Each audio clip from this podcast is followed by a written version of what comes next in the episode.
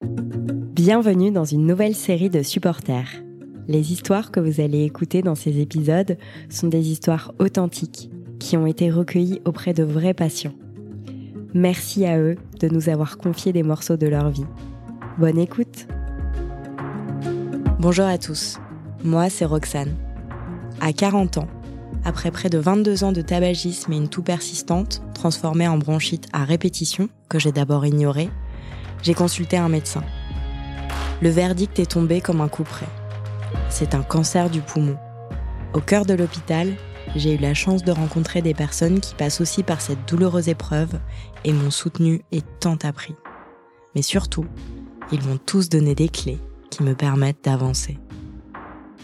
Clé numéro 3, s'adonner à d'autres activités. Le déjà vu. C'est une sensation que beaucoup d'entre nous ont déjà vécue. On rencontre quelqu'un ou on vit une situation et on a le sentiment étrange d'avoir déjà vécu ce moment ou rencontré cette personne. Il existe différentes théories sur les causes du déjà vu, allant des décalages temporaires dans le cerveau à de simples moments de distraction.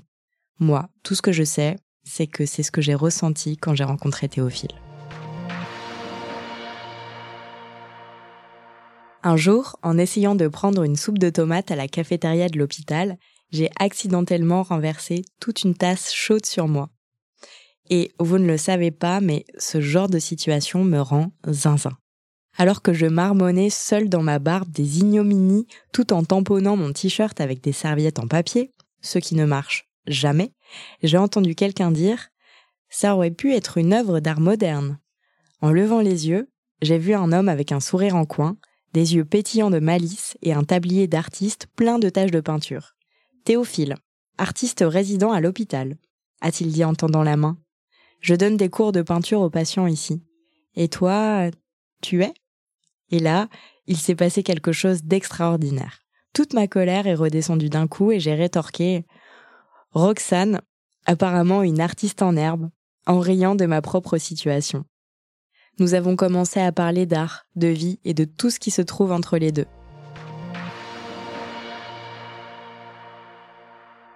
Théophile m'a confié être atteint d'un cancer du poumon et m'a raconté son diagnostic et ses circonstances.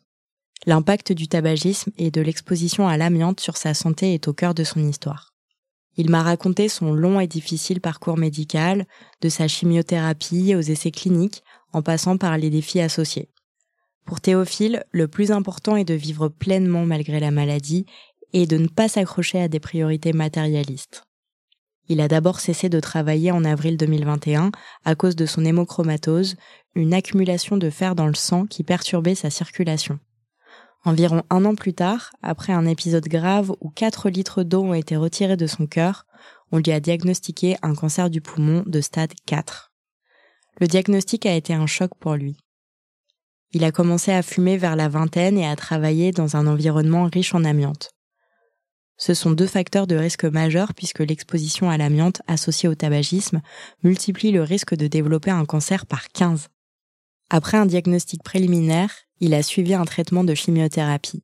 Face à toutes ces malencontreuses aventures et le manque de moyens pour accéder à des soins de support, il s'est tourné vers l'art, Malgré la gravité de sa maladie, il tente d'accepter sa situation et de vivre pleinement sa vie, soutenu par sa famille. J'ai découvert qu'il venait à l'hôpital deux fois par semaine pour donner des cours d'art aux patients, croyant fermement à la puissance thérapeutique de la création. Et probablement au fait que, quand on aide les autres, on s'aide aussi un peu soi-même. Peu de temps après, je me suis inscrite à ses cours et ai découvert une nouvelle passion. Dans nos échanges, Théophile insiste systématiquement sur l'importance de vivre sa vie comme on l'entend.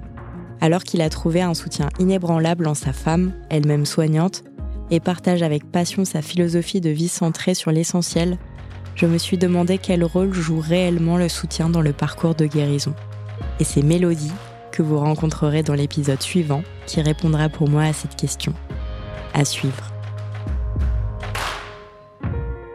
FRANP 0823 80 02 5 octobre 2023.